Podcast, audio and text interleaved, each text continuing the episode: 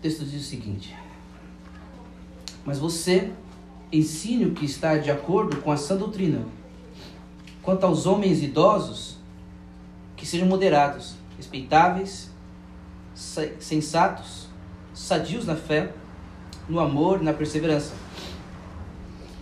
Do mesmo modo quanto às mulheres idosas, que tenham conduta reverente, não sejam caluniadoras, nem escravizadas a muito vinho, que sejam mestras do bem, a fim de instruírem as jovens recém-casadas a amar o marido e os filhos, a serem sensatas, puras, boas donas de casa, bondosas, sujeitas ao marido, para que a palavra de Deus não seja difamada.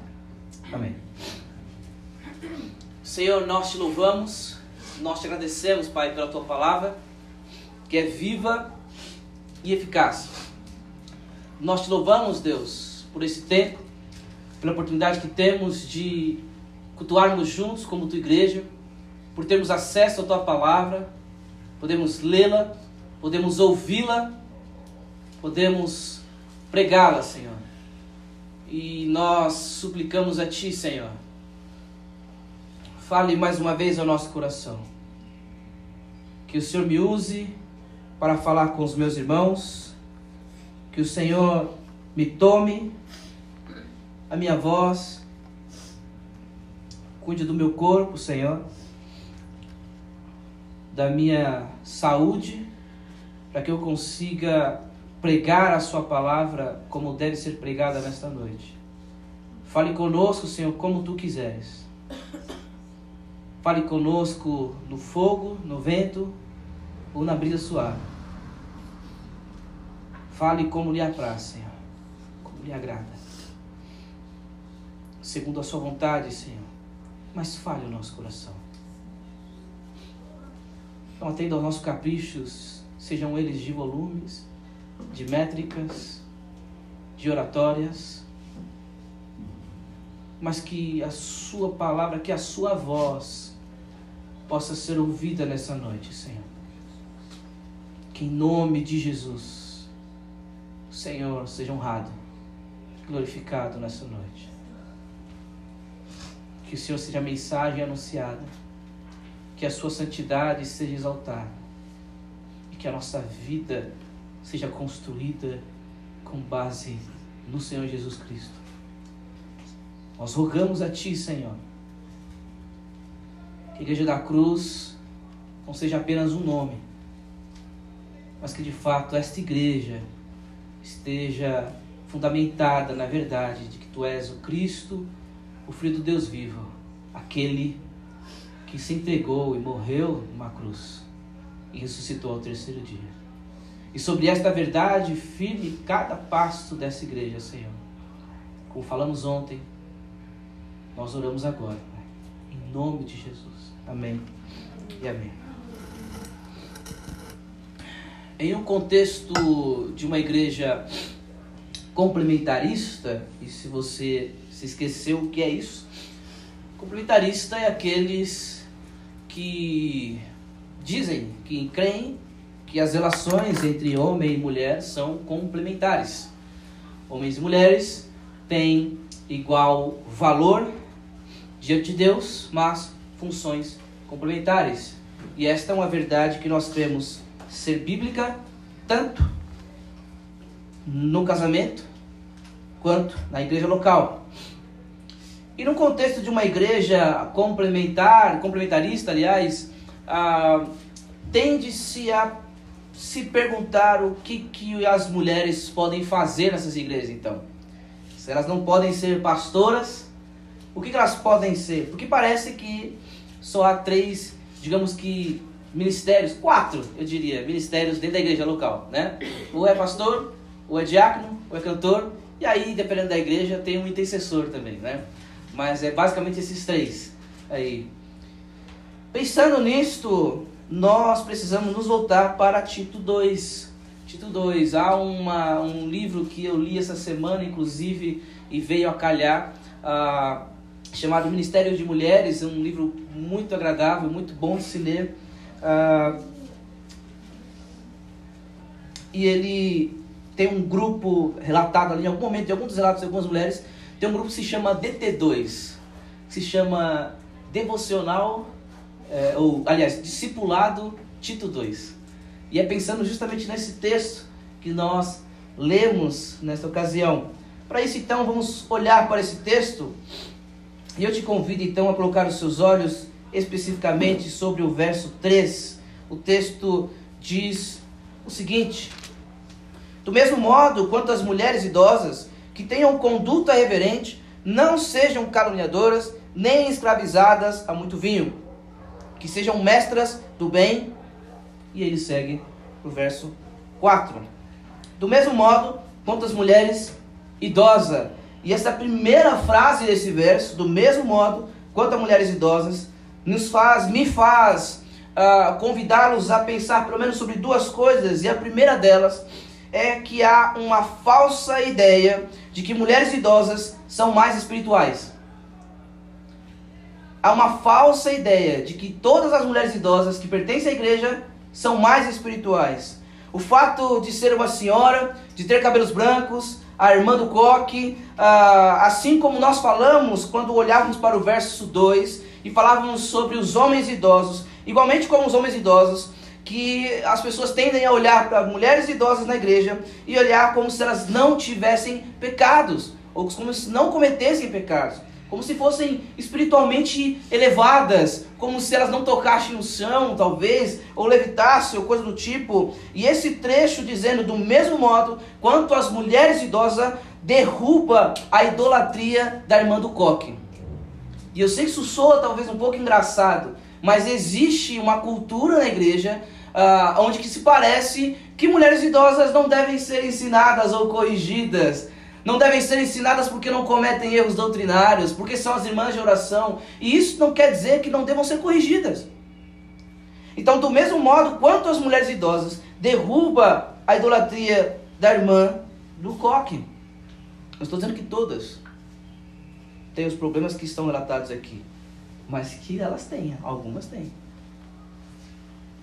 Uma segunda coisa que eu quero chamar a sua atenção é que as exigências feitas no verso 2, o texto diz do, do mesmo modo, ele está falando no verso 2, quanto aos homens idosos, que sejam moderados, respeitáveis, sensatos, sadios na fé, no amor e na perseverança. Do mesmo modo, quanto às mulheres idosas, e vai dar outras descrições, mas esse do mesmo modo nos leva a convidar de que as, as exigências feitas no verso 2 devem também ser feitas pelas mulheres mais velhas. Do mesmo modo. Por isso, nós tivemos um sermão em Tito 2, 2. E se você, minha irmã, uh, deseja ouvi-lo, você pode ouvir. E deixe-me fazer uma observação aqui importante, a mesma em que fiz em Tito 2, 2. Este sermão é para toda a igreja. Para toda a igreja. Nós iremos direcionar as palavras mais, faremos aplicações mais direcionadas a mulheres, mas esse texto é para toda a igreja. Essa carta foi lida para a igreja. A igreja precisava ouvir também sobre essas instruções, não somente as mulheres idosas do texto. Entendem? Então você, minha irmã, ouça a palavra de Deus. Você, meu irmão, aprenda com a palavra de Deus. Ou a liderar a sua esposa, ou a ensinar a sua filha, ou a a como olhar e desejar, a como aconselhar aqueles que desejam o ministério, ao que devem observar das, mulheres, das irmãs, das mulheres mais velhas. E quando, e deixe-me fazer uma segunda observação aqui antes de nós prosseguirmos. Eu vou usar mulheres idosas, mulheres mais velhas, mas é com muito respeito. O mais velho aqui é com muito respeito, tá bom? Fiquem tranquilas, irmãs. Ah, mas há uma pergunta que surge aqui nesse texto é quem são as mulheres mais idosas? Para quem esse texto está falando? Quem são essas mulheres idosas? E há pelo menos três respostas que se possa dar aqui. É que alguns dizem que a maturidade cristã marca uma mulher mais velha da igreja. Outros vão dizer que essa mulher mais velha, é, nós precisamos olhar para as mulheres e entender que toda mulher na igreja é mais velha que alguma outra. Então, logo, todas podem ser incluídas como mulheres mais velhas e aos terceiros que dizem que há aqui de fato uma exigência de idade, embora ninguém se atreva a dizer qual é essa idade. Né? Ele de White vai sugerir que as mulheres idosas desse texto podem ser as mulheres acima de 30 anos. Eu não sei com base em que, é um comentário muito curto em que ele faz, mas ele sugere isso. O ponto é que nós abordaremos um pouco mais à frente o, essa ideia, esse assunto da idade em si das mulheres mais velhas, mas o que eu quero te convidar a olhar nesta ocasião é o que que se exige dessas mulheres idosas, do que que se está exigindo dessas mulheres mais velhas. E o texto diz o seguinte: que tenham conduta reverente, não sejam caluniadoras. Que tenham conduta reverente, não sejam caluniadoras.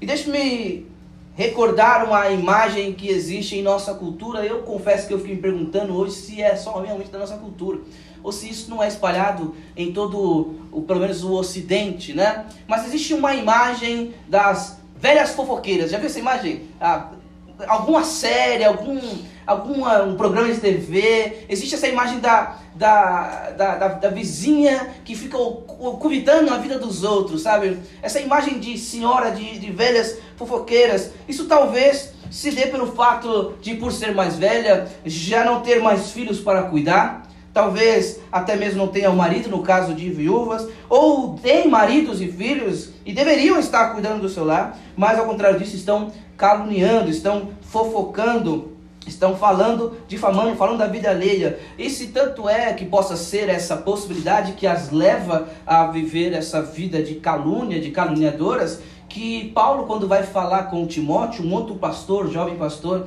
da igreja de Éfeso, ah, na sua primeira carta, ele vai fazer uma recomendação para ah, Timóteo, dizendo o seguinte: olha que interessante, existe uma lista da igreja em que a igreja ah, tinha que suprir, sustentar financeiramente as viúvas. Era um dever da igreja. Olha que bênção, esse é um dever da igreja. Biblicamente, no Novo Testamento, está lá, é um dever da igreja. E aí, Paulo, para sugerir para Timóteo, para selecionar essas viúvas, ele sugere que não selecione, não inclua nesse programa, digamos assim, as viúvas mais novas.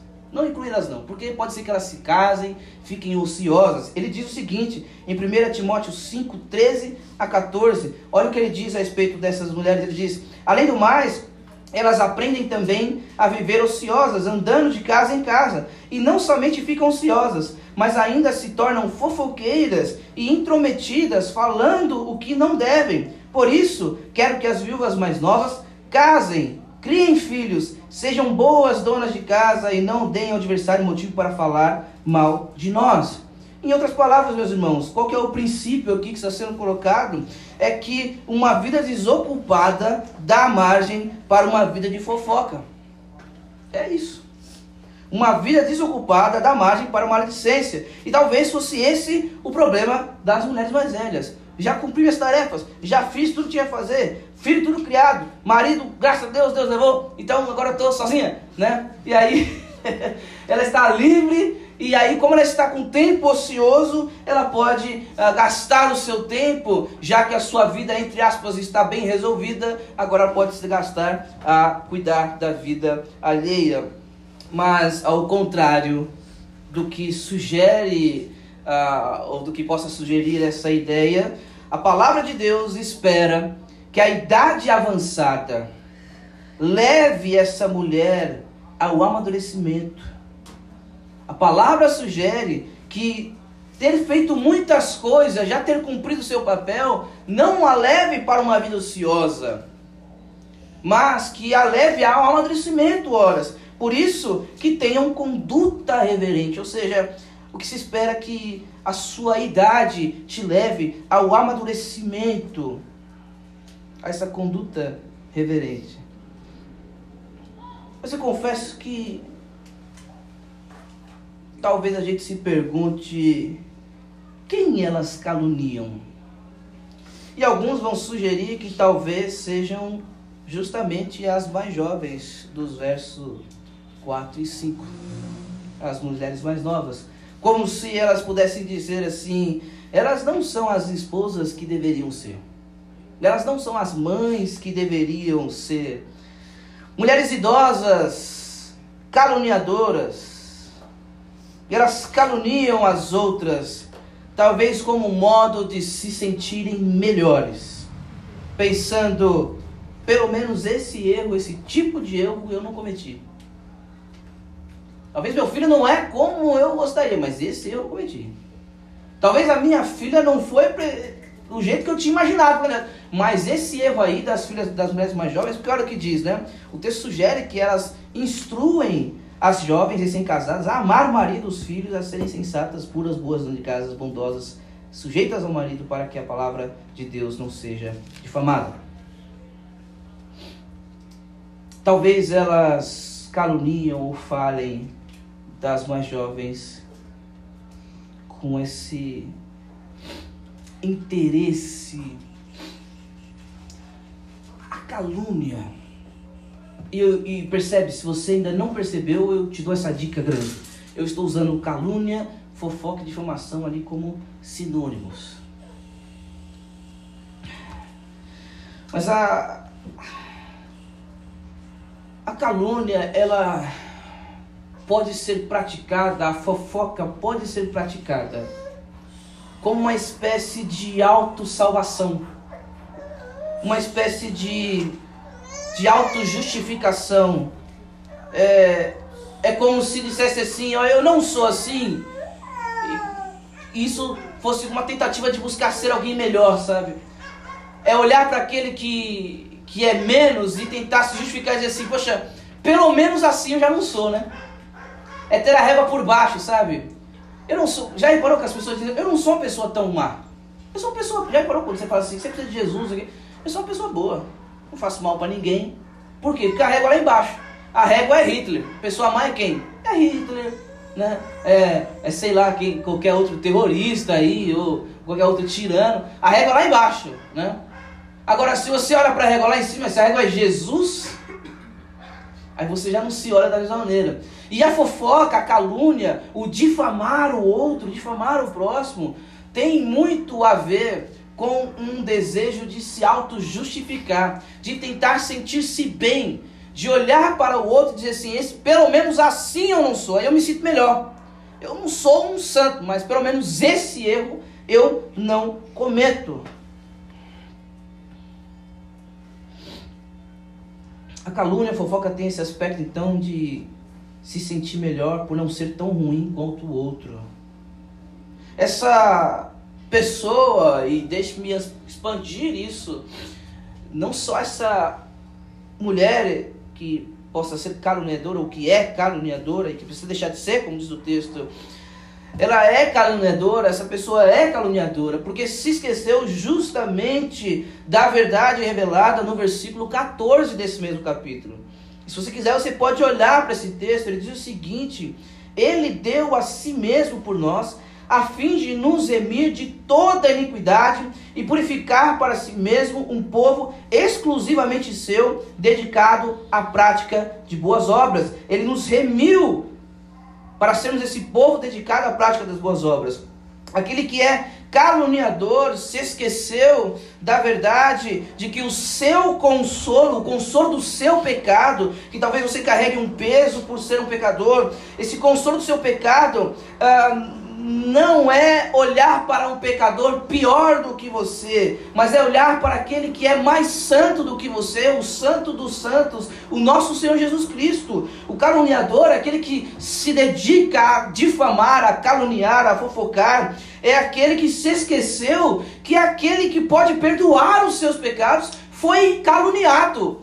Aquele que é um caluniador é alguém que se esqueceu de que ele tinha tudo para ser caluniado. Se você em algum momento incorrer, cair no pecado de fofocar, de difamar, de falar de alguém, de falar mal, de difamar alguém, de caluniar, lembre-se de que você é alguém que deveria ser caluniado, porque ele tem motivo, tem muitos motivos da sua vida para que alguém o difame. É, como disse, se não me engano, Charles Spurgeon, não sei se foi ele que disse isso. Quando alguém falar mal de você, diga assim: fique tranquilo, eu sou muito pior do que isso aí que você imagina.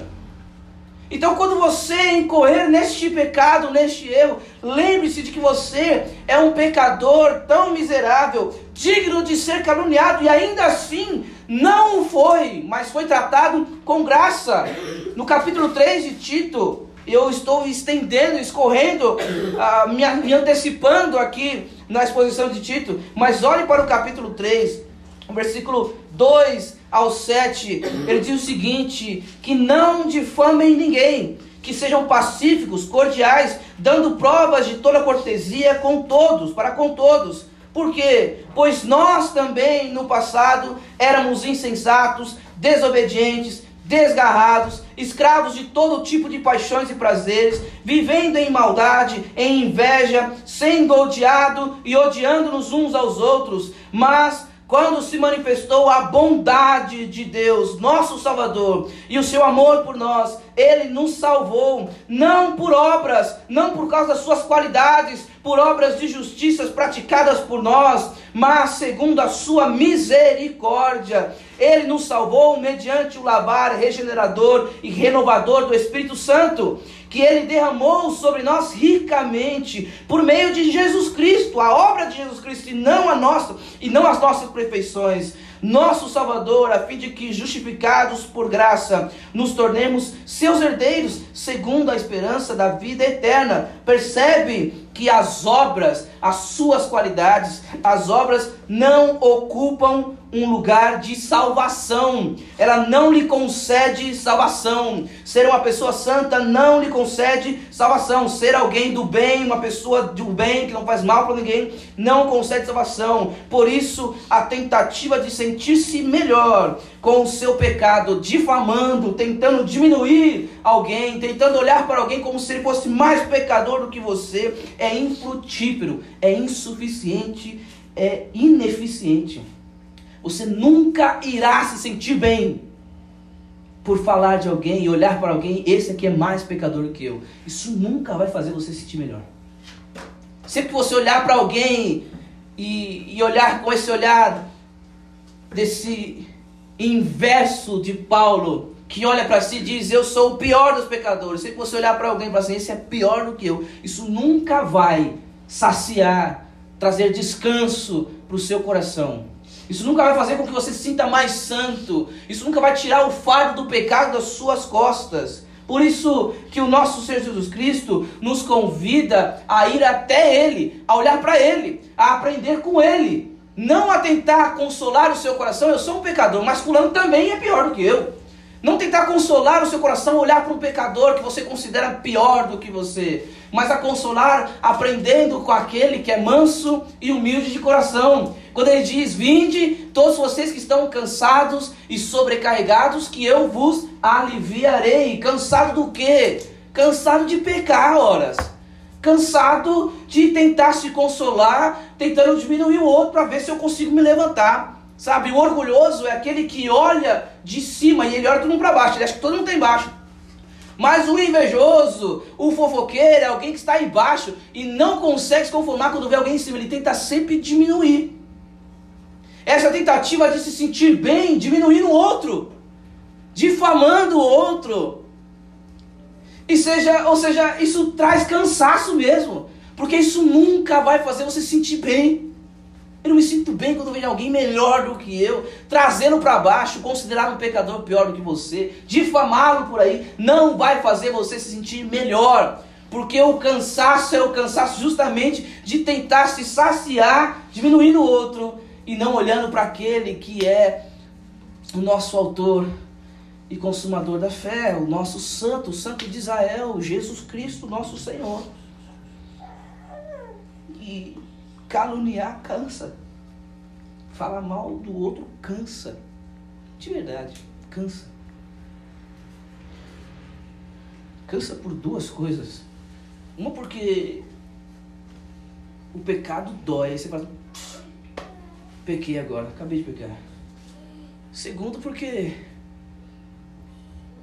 essa, esse movimento não traz resultado, porque sempre haverá alguém na caminhada cristã que é mais maduro que você. O texto continua dizendo o seguinte. E eu confesso aos irmãos, eu estou tentando ser o mais objetivo possível. O texto diz o seguinte: nem escravizadas a muito vinho. Então elas precisam, a sua idade O que se espera da sua idade é que elas tenham condutas reverentes, que a sua idade madura possa uh, levá-la à maturidade, horas. E que não sejam caluniadoras, falando mal, talvez das mulheres mais jovens, falando mal de outros, caluniando, difamando, fofocando, e nem escravizadas a muito vinho. E de verdade, eu mencionei isso em algum momento, não me lembro quando, mas eu não sei qual é o lance do vinho aqui. Talvez os cretenses tivessem problema com vinho, talvez uh, o acesso à água potável era ruim e as pessoas tomavam vinho num geral mesmo. Mas o ponto aqui, o fato é que havia mulheres beberronas na igreja. É isso. Estava aí. Alerte elas para não ser escravizadas a muito vinho. E só fazer um adendo aqui. Há muito vinho. Não há vinho. Há muito vinho. O problema é muito vinho. Ou seja, qual é o problema que o problema e há diversas aplicações que nós podemos fazer aqui, mas o problema é ser escravizado pelos impulsos, é não ter domínio próprio. É ser descontrolado, desenfreado. Esse era o problema. E isso é exatamente natural de alguém que é caluniador. É natural.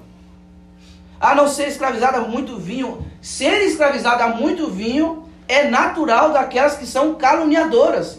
Por quê? Porque aquele que não controla a língua não pode controlar o resto do corpo. Quem não tem domínio da língua não domina mais nada. Não domina mais nada.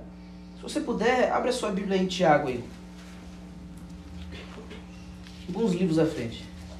Tiago 3.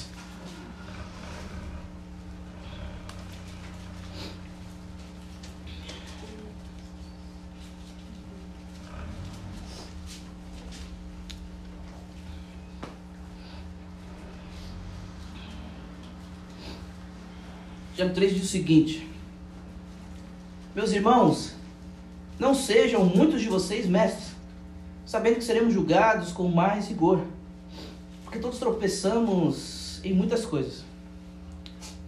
Se alguém não tropeça no falar, é um indivíduo perfeito, capaz de refrear também todo o corpo.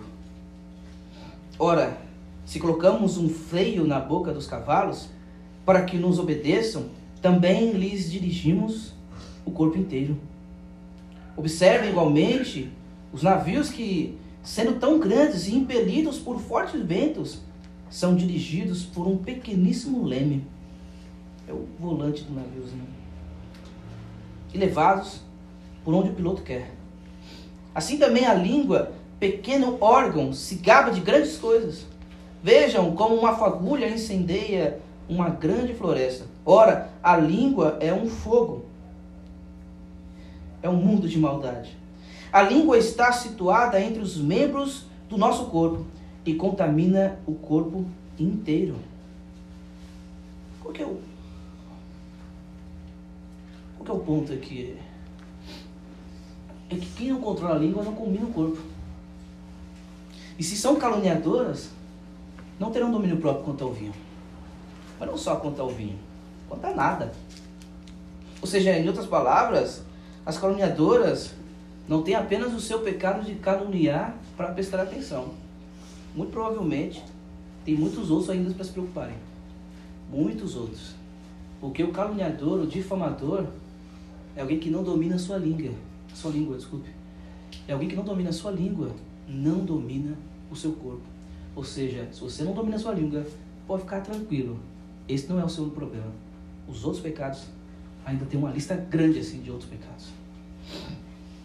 Ou seja, em outras palavras, um, um pecado leva ao outro. Entende? Se é caluniadoras, provavelmente será escravizada a muito vinho.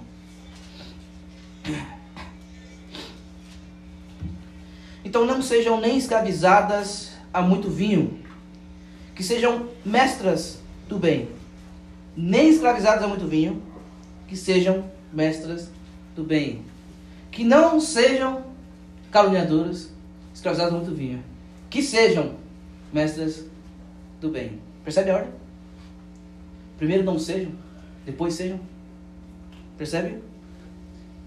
Antes de ser mestras do bem, precisa não ser algumas coisas.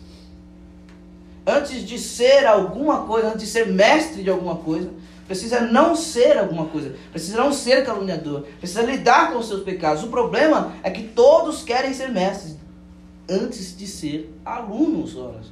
Tem uma frase do Martin Butzer que ele diz: todo mundo quer ensinar, ninguém quer aprender. E essa é uma realidade. Infelizmente. Mas o texto nos mostra que antes de querer ser mestras do bem, Tito tinha que instruir essas mulheres para que primeiro não fossem caluniadoras, nem escravizadas muito bem. As irmãs idosas precisam aprender. Precisam aprender a não serem o que não devem ser. E, e observe, as irmãs idosas precisam aprender e às vezes é com Tito, um jovem pastor. Tito. Você percebe que a idade aqui não é o parâmetro maior. As irmãs idosas precisam aprender, e às vezes até com Tito, um jovem pastor, o que elas não devem ser para se tornarem mestras do bem. Esse é o alvo. Se tornarem, se tornarem mestras do bem. Olha o versículo 15 desse capítulo 2 de Tito. Paulo diz para Tito o seguinte: ensine essas coisas. É Tito que que ensinar esse negócio. É Tito que tinha que instruir as mulheres idosas, os homens idosos, os jovens, os servos. Ele diz: ensine essas coisas. Também exorte e repreenda com toda autoridade. Que ninguém despreze você. Mas irmãos, e deixe-me trazer uma palavra de encorajamento. Se por um lado as irmãs idosas precisam aprender isso com Tito, que elas não devem ser para depois se tornarem mestres, tudo bem. Por outro lado, as irmãs idosas podem aprender essas coisas. Elas podem aprender para se tornar mestras do bem.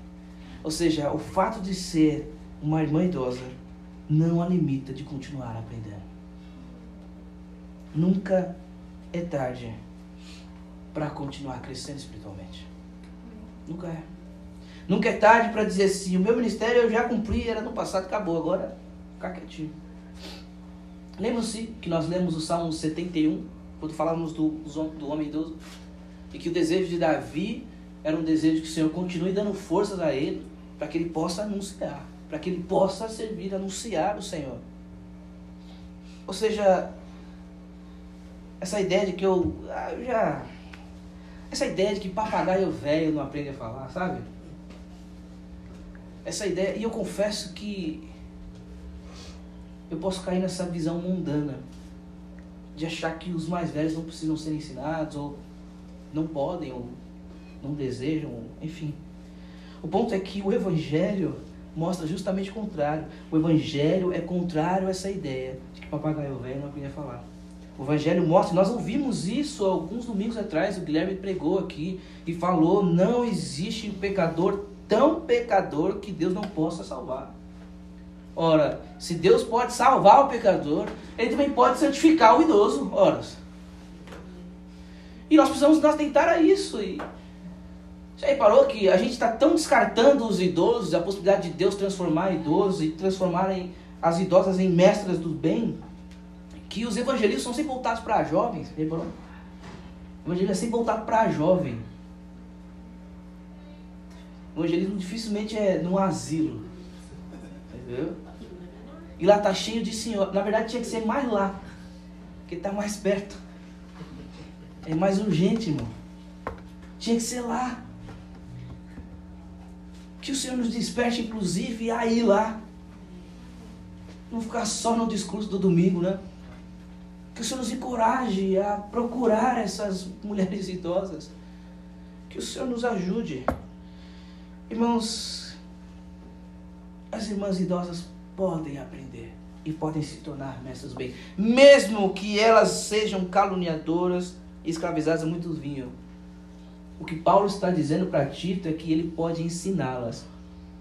E pode fazer com que o Espírito Santo pode fazer com que essa obra, esse evangelho descrito do versículo 11 ao 14, pode fazer com que, olha, o versículo o versículo 11 e 12. Porque a graça de Deus se manifestou trazendo salvação a todos.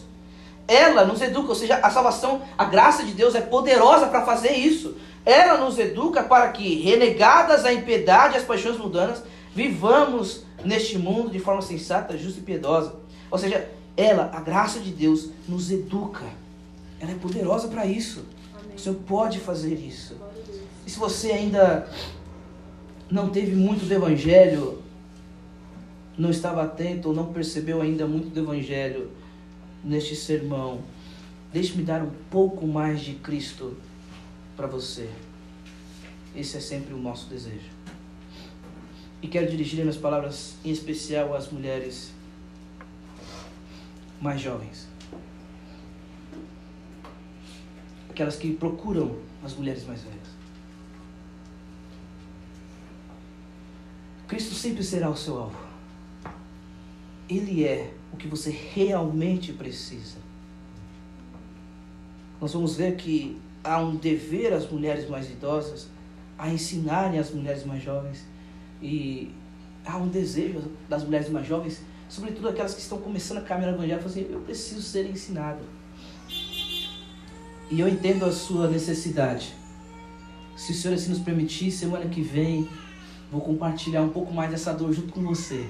De necessitar daqueles que nos instruam mais. Mas deixe te dar um encorajamento: Cristo sempre será o seu alvo. Ele é o que você realmente precisa. E uma irmã mais velha é uma ferramenta para te aproximar mais de Cristo. A irmã mais velha de Tito 2 existe para te dar mais de Cristo. E não Cristo existe para te dar mais uma irmã mais velha. Por isso, não idolatre a irmã mais velha que você sonha ter. Procure por Cristo, persiga Cristo e você terá mais de Cristo. Desejo do meu coração é que você tenha mais de Cristo. Vamos orar. Vamos orar. Senhor, nos ajude, Senhor. Os pecados aqui corrigidos não são exclusivos apenas de uma classe de crentes. Todos nós estamos estamos tentados a cometê-lo, Pai. A Senhor nos ajude. Nos ajude, Senhor. Nos ajude, Senhor, a não pecarmos. Nos ajude a entender, Pai, que a nossa língua deve ser usada para ensinar o bem e não para caluniar, Senhor. Nos ajude a entender, Pai, que a nossa boca é para glorificar a Deus e que da nossa boca não pode sair água doce e água amarga. Que ou glorificamos ao Senhor ou difamamos os nossos irmãos, Pai. Nos ajude, Senhor. Que Teu Espírito Santo nos tome, nos alerte, Senhor. Quando nós estivermos incorrendo nesse pecado, quando nós estivermos sendo tentados a dar ouvidos a esse pecado, que o Senhor nos alerte, Senhor. Que Teu Espírito Santo abra os nossos olhos, Pai, nos convença nessa noite. Nos ajude a olhar, Senhor, que é, essa não é uma maneira de nos sentirmos melhor. Mas é olhar para aquele que nos chamou. E que nos chamou não porque éramos melhores. É reconhecer justamente que somos os piores. E que ainda assim o Senhor nos amou. E se entregou. E sua misericórdia nos alcançou. Muito obrigado, Senhor. Muito obrigado, Senhor Jesus. Nos livre, Senhor, de. Nos ajude, Senhor, sempre que nos sentimos tentados a nos sentir melhor, a nos sentir consolados, diminuindo nosso irmão, que possamos diminuir a nós mesmos e exaltar a Cristo. Santifica-nos, Pai. Conduza-nos ao amadurecimento, Pai. Ao amadurecimento que, que nos é devido à nossa idade, Senhor. Nós não somos mais crianças não somos mais adolescentes, não somos mais ah, juvenis, levados por qualquer vento doutrina, nos ajude a ter firmeza na fé, Pai. Em nome de Jesus, Pai. Nós suplicamos a Ti, Senhor. Em nome de Jesus. Firme nossos passos, Senhor, para a Tua glória. Para a Tua glória, Senhor. Amém. Amém.